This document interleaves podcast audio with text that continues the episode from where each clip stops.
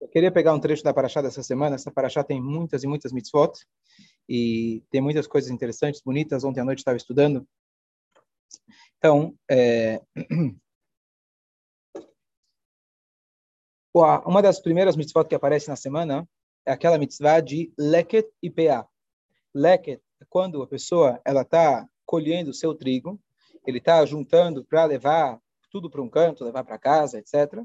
E aí no caminho ele deixa cair um, ou ele deixa cair dois, é, duas espigas de trigo. Então, uma, duas, ele tem que deixar para o pobre. Se caiu três de uma vez, você pode voltar e pegar. Isso é uma maneira da gente dar para os pobres. A outra maneira é deixar o canto do campo para os pobres. Isso se chama PA. E a Torá fala para a gente, olha, quando você for cortar o seu campo, deixa o canto e também você é, é, não pode exterminar o campo todo, tem que deixar um canto para os pobres, e você também não pode voltar e colher aquilo que caiu, que é a mitzvah do Deca. Depois a Torá fala, logo em seguida, a Torá fala, olha, sadecha, o teu campo, você não pode plantar duas espécies juntas. Então, por exemplo, o exemplo mais clássico é o exemplo de trigo ao lado ou muito próximo de uva. Isso se chama kilaim. Fazer um enxerto é proibido para um Yehudi fazer. Eu posso comer kiwi, porque já veio pronto. A proibição é eu fazer essa mistura. Eu posso usufruir de uma mula, por exemplo, mas eu não posso eu fazer essa essa mistura. Tem duas mitzvot separadas. Eu trouxe as duas juntas, mas a mitzvah de você não, a proibição de você juntar duas espécies de animais e duas espécies de, eh, de eh, sementes, etc. E a pergunta interessante é: o que, que vem primeiro? A plantação ou a colheita? O que, que vem primeiro? Primeiro eu planto, depois você colhe. Então a pergunta: por que, que a Torá primeiro fala quando você for colher, você deixa a parte para o pobre. Quando você for colher, você não pode voltar e aquilo que caiu no chão pegar. Ah, lembrei, esqueci de falar. Esqueci de falar, né? Mas quando você for plantar, você tem que tomar cuidado para não misturar as espécies. Está fora de ordem. Sim, a Torá não segue uma ordem cronológica, mas aqui a gente não está contando uma história. A gente está falando a pessoa no seu ciclo agrícola, você vai plantar, olha, toma cuidado. Você vai colher, toma cuidado. Qual é o sentido? Aqui vai uma explicação muito bonita. Qual é o motivo de Kilaim, a proibição de separar, a gente não misturar as espécies? Então, na verdade, isso pertence àquelas mitzvot que são rock, aquelas mitzvot que a gente não tem uma explicação lógica.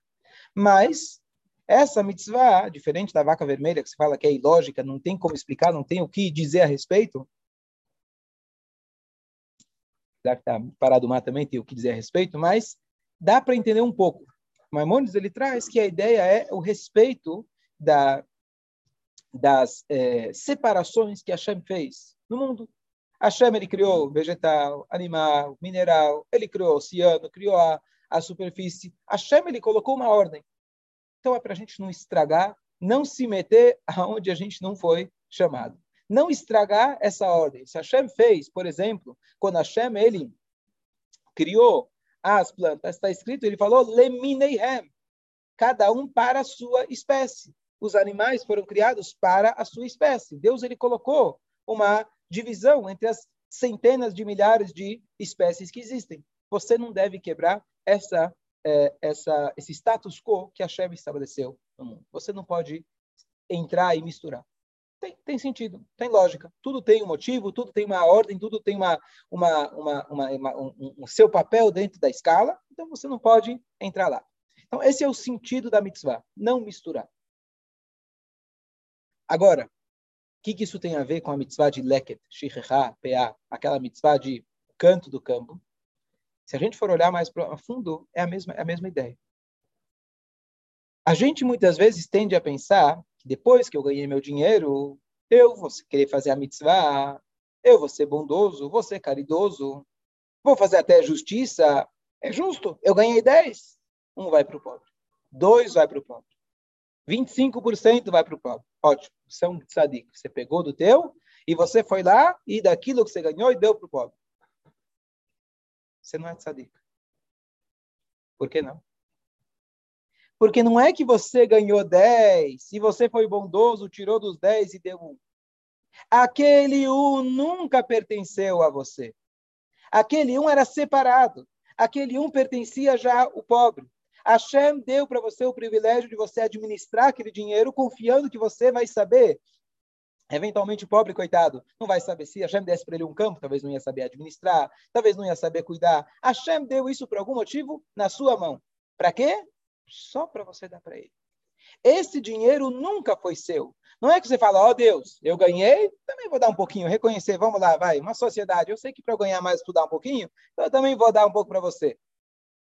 Não, não, não, não. O que você ganhou é lucro. Aquele um nunca foi teu. Então você não faz mais que a tua obrigação e por isso eu chamo da justiça. Não é justiça apenas que a gente fala, não é uma caridade, que não é uma bondade que você faz. Coitado do Nebar, do coitado do, do homem que está recebendo. Não é justiça que você fala, é justo, Hashem me deu muito, então eu vou dar um pouco para o outro. A justiça é mais ainda. É sua obrigação e nunca foi seu. Você guardar aquele dinheiro com você é um roubo. Aquele dinheiro nunca foi seu. Você está guardando dinheiro na sua casa? Não, é seu. É assim que a gente tem que olhar para destacar. Então, a ideia é que Hashem, quando ele fala, quando na verdade você ter o campo, ah, o trigo nasceu, o que você tem que fazer? Nada, só devolver ele já está separado. Não é que era seu. Você se confundiu, achou que aquele dinheiro era todo seu. Aquele dinheiro sempre foi separado. Então, qual que é o mitzvah? Separar. Não mistura as coisas. O dinheiro que é do pobre é do pobre, o que é teu é teu. Por que então inverte a ordem? Então, a explicação que a Hassidu dá é porque tudo começa do mundo espiritual. A separação entre as espécies é aparente. Você vê. Você vê o, a, videira e você vê o trigo. Tá fácil. Agora, quando você olha toda a minha colheita é trigo com trigo. Você não vê a diferença aqui que é do pobre e que não é. É uma diferença, na verdade, na tua cabeça. Que vem, obviamente, da diferença que a Shem estabeleceu, que é a diferença espiritual. Então, na verdade, ela aparece primeiro porque a diferença espiritual é a causa das diferenças físicas. Tudo o que existe no mundo físico é a manifestação do mundo espiritual. Então, a Torá inverteu a ordem para dar para a gente esse conceito. Não é tão fácil da gente enxergar isso. Eu precisava de uma sirra que o Rebbe foi lá e trouxe isso para a gente. Mas de como a gente enxergar, tal como a videira e, a, e o trigo, eles não, não se misturam. Você não pode misturar. O dinheiro que é do pobre, ele nunca foi seu. Por isso a Torá coloca em primeiro lugar. Profundo. Mas é interessante como a gente olhar para Tzedakah. E assim, e assim você vai dar Tzedakah com muito mais... É, todo, é, é um pensamento diferente. A gente, a gente tende a pensar, bom, eu sou rico, você é o pobre. Eu sou bom, você é o meu, o, o, o meu corbano, você é o meu sacrifício, você é o, o, o objeto de minha bondade. A gente falou ontem à noite, né? Você quer consolar alguém. Então você precisa de alguém para ser consolado. Eu sou bom e eu preciso de alguém para. Então, a ideia, e, e, assim, todo show que você vai ouvir de destacar, a primeira coisa que você vai ouvir, vão falar para você: olha, destacar não é caridade, destacar é desculpa, justiça. Mas o que você pensa de justiça? É justo, Hashem me deu, então é justo que eu dê para ele. Hashem nunca te deu. Ficou guardado na tua mão. Nunca foi seu. Deu-te da cá? Não é nem, não é, nem cabe dizer que fez, não fez mais que a sua obrigação. É mais do que isso. Você devolver o dinheiro, caiu um dinheiro teu na minha, na minha, na minha, na minha casa. Eu não vou dizer que você não fez mais que obrigação. Se você não fizesse isso, seria um roubo. Né? Não fez mais que obrigação. Você devolveu simplesmente, não é nem isso, não fez mais que obrigação. Você É óbvio que você vai ter que devolver. É mais do que isso. Então, esse é um ponto bonito na Paraxá. Bom dia. Próximo. A tua, a tua pergunta é muito importante, de que hoje, justamente por a gente não ter uma vida agrícola, mesmo quem tem campo, ele não tem o pobre indo lá. Ele vai pegar aquilo, ele vai pegar do lucro dele, ele vai dar para tudo bem, quem tem campo em Israel, etc., aí muda um pouco, mas também não é.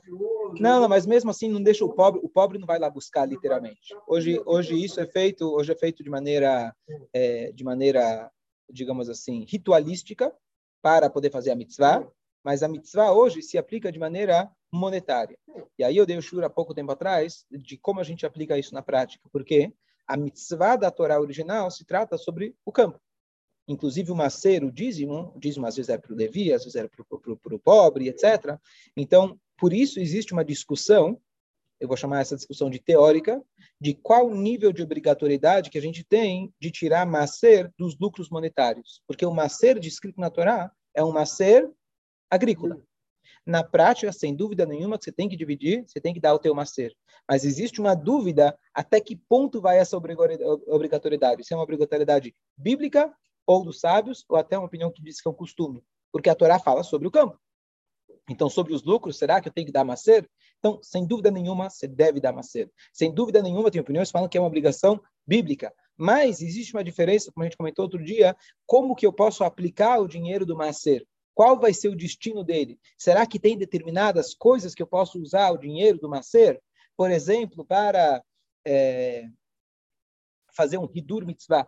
A mitzvah, o tefilino, não posso comprar com o dinheiro do macer. Mas será que eu posso, para comprar um tefilino um pouco melhor, eu posso usar esse dinheiro ou tem que ser unicamente para pobres? Não, não tem que ser unicamente para pobres. Pode ser, inclusive, uma das maneiras mais dignas de dar o macer é dar para estudiosos de Torá. Professores, rabinos, faz parte, está escrito. É uma das melhores maneiras. Então, não necessariamente ele é pobre, certo? Mas é um macer. Então, por isso, por essa é, transferência do que está na Torá e do que da aplicação prática hoje, então tem algumas nuances, algumas diferenças práticas. Não, não para isentar alguém de falar, não, então não preciso, já que não é, já que não é, não tem um campo, então não preciso cuidar dos pobres. Não, não nada disso. A mitzvah a gente tem de destacar, independente, etc. E, e que mais? Também, Kilaim, nós temos essa obrigação de Kilaim. Se você tiver um campo, você vai ter essa preocupação de não fazer enxertos e ainda determinadas espécies, determinadas é, espécies de, de, Tem que estudar bem as alahot para saber, para não aproximar. Porque quando eu falei mais clássico seria você não plantar um campo de trigo ao lado, literalmente, de um campo de, de uma videira, de, uma, de um vinhedo. Sim, sim, mas de novo, se você não é aquele que está fazendo, você não é o dono, hoje a gente compra, a maioria das pessoas não conhece, conheço poucas pessoas que realmente se ocupam com plantação. E plantação no Brasil é, no Brasil estou falando, cana-de-açúcar, é, soja, é, café, então, e ainda, e ainda interessante, que é o, o Jaime estava comentando, né, que ele usa mesmo, o mesmo lugar onde ele plantou a soja e depois o café, você precisa fazer a troca durante o ano, você vai reaproveitando o mesmo lugar.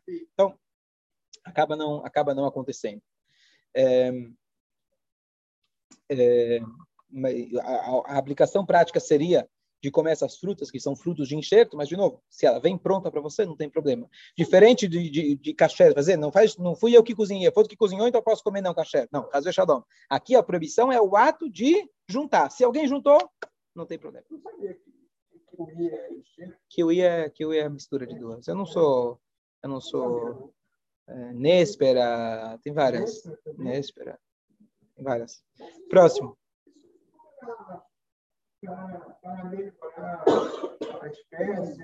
Você não pode fazer essa mudança. Você não pode fazer essa.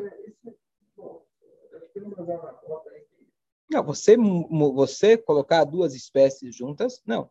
Talvez hoje você pode, você pode pegar a semente do kiwi e plantar novos kiwis. Você não pode ser o primeiro que vai juntar, juntar as duas espécies.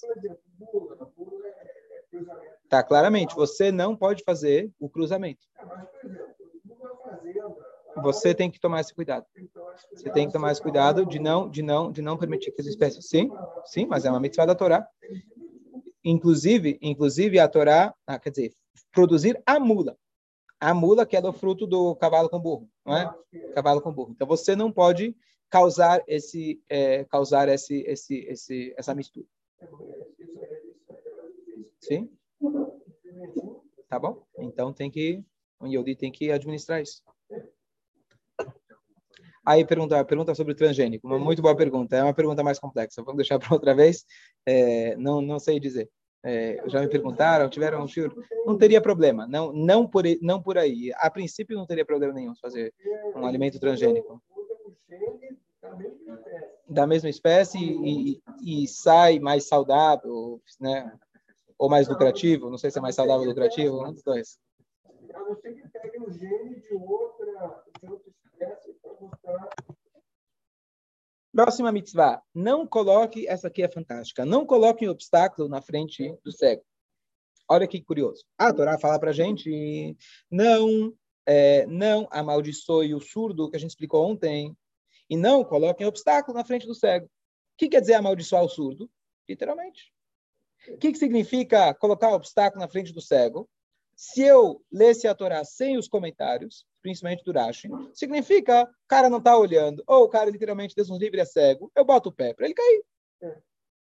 Então a pergunta é, não é isso, não é essa a explicação. O Rashi ele chega e fala o que, que significa o cego, então ele fala, olha, perante aquele que é cego naquele assunto, alguém que é leigo naquele assunto, não dê para ele uma ideia que não é boa para ele. Por exemplo, não diga para ele, venda o seu campo, compre um burro, que normalmente é melhor você ter propriedade do que né, um imóvel, do que um commodity, seria? Do que um commodity. E você, na verdade, dá uma volta, está querendo dar uma volta, e você vai lá e acaba comprando o campo dele. Você não vai dizer, vende para mim o campo, porque não é bom negócio vender o campo. Você vai lá, vende teu campo. Agora o campo está venda na imobiliária, vai lá você e compra. É justo, vi que estava em promoção, acabei comprando. Mas olha que interessante. O, o, o Rebbe, que ele analisa os Rashi, ele fez uma análise aqui muito interessante. Então, primeira pergunta, que isso muitos comentaristas fazem, por que não traduzir literal? Não coloque o sapo na frente do cego. Pronto. Está simples. A mitzvah muito simples. Por que você precisa falar que isso se trata? Você pode até dizer que trata também além do literal, também. Mas por que você está falando que literalmente a Torá não está falando sobre colocar um Será que eu posso colocar o obstáculo na frente do cego, literalmente? Óbvio que não. Então, por que o Rashi tira do literal e fala no sentido mais abrangente? Segunda pergunta. Por que então ele, é, o Rashi, ele fala, ele dá essa é, é, ele, dá, ele, dá essa, ele dá o exemplo da pessoa que foi lá e comprou. Que diferença faz? Dá uma ideia que não é boa para a pessoa. E aqui tem uma explicação muito bonita que fala. Olha que interessante. Aqui eu vi, eh, me conectei bem, porque nós, como rabinos, uma, quando a gente bate no coração todo dia, Ya'at Nurah, eu dei maus conselhos, isso se, se refere a quem? A maioria das pessoas gostam de dar conselhos, mas não quer dizer que as pessoas vêm pedir conselhos. Eu, como rabino, eventualmente alguém vem ou pelo menos diz que quer o conselho, né? Não sei se pessoas querem realmente o conselho, mas só diz que quer o conselho. E às vezes, né, tem que bater no coração todo dia falar, Yatos no horário, dei um mau conselho, pode acontecer. E olha que interessante. Aqui a proibição da Torá não é você colocar um obstáculo na frente do cego, literalmente. Porque já tem uma proibição em Pachat Mishpatim de você não cavar um buraco na rua. Se você cava um poço na rua, a Torá proíbe e ainda a Torá fala que você tem que pagar. Pagar é o mínimo, depois tem que se desculpar e etc. Então, literalmente, colocar um obstáculo na frente do cego, pode ser um buraco na rua, isso obviamente que já está falando sobre qualquer tipo de obstáculo. Pode ser em si, pode ser um buraco profundo na terra, pode ser uma montanha na terra, um obstáculo que a pessoa não vai ver e vai cair. Eu passar a perna para alguém cair, isso é literalmente uma proibição que já tem em Pachat Mishpatim. A Torá não teria que, que, que, que repetir novamente. Então, essa é a lei do obstáculo. Mais ainda, aquela mesma lei do obstáculo também pode ser mais abrangente. Eu também posso dizer que se trata de alguém dar uma ideia para alguém que não seja adequado. Aqui a Torá vem com uma novidade. Não é que eu estou colocando um obstáculo, literalmente, na frente dele. Não é que eu estou dando para ele uma má ideia. Às vezes, a pessoa que está apertada, eu posso chegar e falar para ele: vende teu apartamento, aluga outro, para você poder. Às vezes, é uma boa ideia.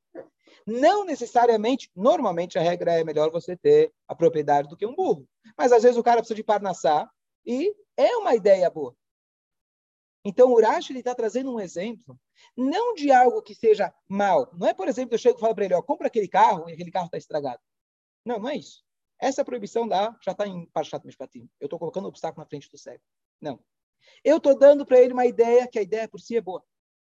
Eu estou dando para ele uma boa ideia. Só que eu estou interessado também naquela ideia. E às vezes, pelo meu interesse, eu fico cego e eu acabo dando uma má ideia para ele. E aqui vem a grande, a grande sabedoria. Quando alguém vem pedir para você um conselho, nós naturalmente somos interesseiros. Essa é a natureza do ser humano. Então eu já longe, lá longe, às vezes estou pensando como aquilo vai impactar talvez o meu neto, mas é nem a mim mas você tem um pouquinho de interesse. E é isso que a Torá fala. Não pense em você na hora que você vai dar um WhatsApp, na hora que você vai dar um conselho para uma pessoa. Você está dando um ótimo conselho. Se ele for procurar o um consultor e for pagar para o consultor, pode ser que ele vai dizer a mesma coisa. Mas para e pensa se você também não tem o interesse. E essa é a proibição da Torá. Tem que ser totalmente objetivo. Algo que é muito difícil. E às vezes, você tem que ter a, ter a sabedoria e a honestidade e a, e a, e a, e a humildade falar, olha, não posso, eu não posso te dar, eu, eu, eu desculpa, eu não, eu não, tenho como te ajudar. Olha, procura outra pessoa, eu tenho, é, a gente é muito próximo, somos muitos amigos. Alguma, alguma maneira que você vai mostrar que você tem, eventualmente, um certo interesse. Então, olha que bonito. Não estamos falando aqui de um julgamento, por exemplo, onde a Torá fala para gente, se eu chego e falo para você bom dia, eu não falava normalmente, você já não pode mais me julgar. Porque agora eu te dei um suborno de falar o bom dia. Eu não estou falando alguém que vai julgar e outra pessoa vai perder dinheiro. A pessoa, eu vou dar para ele um conselho. Não é um julgamento. Eu vou dar para ele um conselho que, se você for olhar no mercado, é um conselho bom. Mas se eu tenho um interesse particular, ele não está percebendo. Por isso, o Rashi fala, eu não posso dar para ele uma etzá, sheina rogenetuló, que não é boa para ele. Por que não é boa para ele? Talvez até seria boa normalmente, mas para ele não é boa, porque eu tenho interesse. Então, na verdade, tá, a minha visão já está já tá deturpada. E eu vou acabar. Então, eu achei isso fantástico, que não é isso que a gente entende normalmente quando a gente lê o passo. A gente fala, bom, não vou dar uma má ideia, não sou pessoa malvada, não vou dar uma ideia ruim para a pessoa. Eu vou falar para alguém comprar um carro estragado? Claro que não. Isso tudo bem, já tem uma mitzvah dessa. Aqui a mitzvah é além. Você dá uma boa ideia, mas você ainda tem um interesse particular. E eu comecei a pensar em exemplos, talvez na minha vida, que aí eu falei, bom, talvez eu preciso bater no coração, né? Talvez não, com certeza, a gente bate no coração todo dia. Quantas vezes a gente, sem perceber, não, eu dei para ele um bom conselho, mas talvez no final vai ser bom para mim também. Não, você tem que tirar essa parte de você. Realmente se colocar no lugar da pessoa. E aí eu me lembrei aquilo que a gente falou ontem no Shio. O que, que é Tiferet? Amidá, o atributo de Tiferet. Rahamim, misericórdia e a gente falou Tiferet Tiferet, que era o dia de ontem, é você realmente, não é você se colocar no lugar do outro. Ou como fala em inglês, se colocar no sapato do outro. Porque você está se colocando. Então, alguém passa, eu dei o exemplo ontem. Né? Você está do lado de alguém, a pessoa tem medo de trovão. Você está com alguém, a pessoa tem medo de cachorro. Ah, você fala, para, por favor.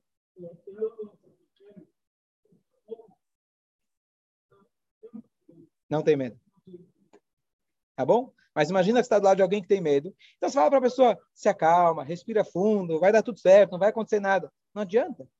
Porque você está pensando, se eu tivesse medo de cachorro, eu iria me convencer que não tem por que ter medo. Então, no fundo, você está se enxergando nele. Não, difere significa você se enxergar como ele enxerga, com o medo que ele tem. Tentar sentir o que ele está sentindo, sem o teu julgamento. Então, é isso que a gente está falando, você conseguir se colocar no lugar dele com a tua sabedoria, tentar orientar ele da melhor maneira possível para ele, sem tentar tirar nenhum tipo de proveito daquilo. Isso, isso é nobre. Esse é o verdadeiro conselheiro. Exatamente, exatamente, exatamente. Ah, tá dando saber, tá perfeito. Não julgue o seu, seu o, o, olha, olha que interessante, está na, na nossa paraxá. Olha, é a próxima mitzvah. Olha a próxima mitzvah. Eu vou, eu ia concluir se você ir embora, mas agora você vai ficar.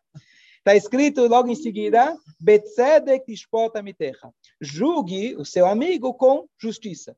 Óbvio, a Torá já fala tantos lugares tem que julgar com justiça. Diz Urashi, o que, que significa julgar com justiça?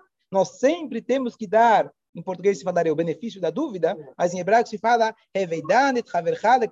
Julgue seu amigo para o kaf. Kaf é a colher. Antigamente você tinha as duas, ah, as, os dois pratos da balança. Julga ele pelo prato do mérito julgar a pessoa sempre positivamente. E aí que aqui, aqui o, o comentário pergunta, peraí, a pessoa pecou. Vamos ser honesta, vamos, vamos parar de ser cego, vamos parar, vamos ser honesta. A pessoa pecou. O que, que você quer? Coitado. O que, significa isso? O que, que quer dizer julgar ele positivamente?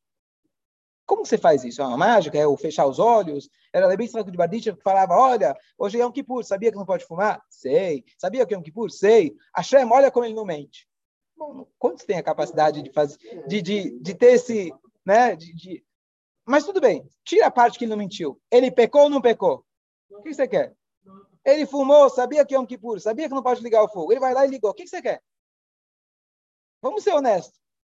Então, olha que bonito como o Rebbe explica. Olha que fantástico. Isso só realmente é uma pessoa que tinha um amor ao próximo incrível, incondicional. que é capaz de falar uma coisa dessa. Olha como ele falou. O que, que significa julgar a pessoa para o lado positivo? Então, eu posso olhar, olhar o contexto onde ele está, bonito. O Tânia fala isso para gente. Eu não posso julgar alguém até que eu esteja no lugar dele. O que significa? Aquela pessoa não teve as condições que eu tive. Aquela pessoa, ele tem mais testes. Aquela pessoa passou por momentos difíceis. Então, quem sou eu para julgar ele? Tá bom, então não vou julgar ele. Mas aqui ele não está dizendo para não julgar ele. Aqui está falando para eu julgar ele positivamente. Ele pecou. Olha que interessante, olha como o Rebbe falou.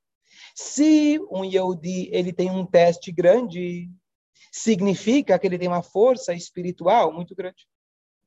Hashem não dá para ninguém um teste que ele não consegue superar. Então, aquela história que me lembrou muito claro, quando chegou aquele Yehudi que estava noivo com uma não judia, e o Rebbe falou, eu tenho inveja de você, e o cara quase caiu para trás, conhece a história? Não. Não? Tenho inveja de você? Como tem inveja de mim? Se Hashem ele dá para um Yehudi um desafio, quer dizer que ele tem as forças para vencer. Eu nunca tive um desafio desses. Quer dizer que você tem uma força fora do comum. Eu tenho inveja de você. O que significa se jogar, julgar uma outra pessoa que pecou? Vamos agora ser honesto, vamos ser objetivo. A pessoa pecou. Não vem com história. Ele pecou. Foi advertido, ele sabia, ele fez de propósito. Não vem com história. Ele pecou. O que, que você quer que eu faça agora? Julgar positivamente? Não estou falando agora que você é o juiz do tribunal, que tem que eventualmente dar uma multa, dar um castigo, etc. Não é teu papel. Nós estamos julgando, estamos sempre julgando as pessoas. É, faz parte. Querendo ou não, a gente está julgando. O que, que significa isso? Olha que interessante. Aqui ele vai dar para a gente um olhar sem você mentir. Sem você tentar fechar o olho, meio, meio olho. Ah, tudo bem, não mentiu que era Yom Kippur. Não, olha o que ele fala. Se esse Yudi foi dado para ele esse teste, infelizmente dessa vez ele não passou. Mas vamos pensar, se ele teve esse teste, quer dizer que ele teria as forças para poder ultrapassar aquele teste. Quer dizer que esse é um Yodi muito forte. E quanto maior o pecado que ele fez, quer dizer que Hashem confiou, depositou nele forças que ele teria muito mais força de encarar. E é nisso que eu tenho que focar. O que quer dizer julgar ele para o aspecto positivo? Eu tenho que, em vez de chegar e admoestar a pessoa, olha o que você fez, olha como ruim você é, olha o castigo que você vai ter, eu preciso julgar ele positivamente. O que significa? Não é fechar o olho, tentar me enganar. É falar, se você pecou, quer dizer que você tinha e ainda tem uma força muito grande que a Shem depositou em você. Dessa vez você falhou? Não vou negar. Mas se eu quero te ajudar, eu vou agora focar na, na, na, no potencial que você tem. Eu vou focar, e aí sim, ao invés de criticar, ao invés de apontar o erro dele, lembrar a pessoa: olha, você errou, mas olha então o que aconteceu. Se a Shem te colocou isso, quer dizer que você tinha e ainda tem essa força. Da próxima, com certeza, você vai passar. Aqui não tem a próxima. E você conseguiu mostrar para o Yodi. Então, olha, olha que interessante. Quanto pior, Deus nos livre, a pessoa é, se é que existe esse tipo de termo, quanto mais erros ela fez, mais você tem força e, e, e, faz jus de falar para a pessoa: olha quão grande você é. Se a Shem te colocou isso no seu caminho, e não é só quando o cara ainda não casou, né? Quando a pessoa já, Deus os livre, pecou, quer dizer que você tem a força. E é isso o nosso papel. E aqui é muito mais é muito mais completo você dizer, vamos julgar ele positivamente. Não é só o meu julgamento, não é papel ficar julgando os outros. Alguém falou uma vez sobre essa Mishnah? Antes dessa explicação faz, faz, faz, tem, tem sentido? Quer dizer, julga as pessoas positivamente. O ideal é você nem julgar ninguém. Ninguém pediu para você ser juiz do outro. Alguém pediu para você ficar analisando a vida do outro? Olha no espelho. Em último caso, se você já vai julgar, que seja positivamente. Não, aqui é uma mitzvah. Vai e julgue positivamente. Você viu alguém errando? Vai lá e julga ele. Quer dizer, julgar ele? Julgar significa desperta nele, lembra ele o potencial espiritual que ele tem, que é muito mais forte que o aspecto negativo. Se ele errou, significa que ele tem muito mais força. Bom dia. Bom dia.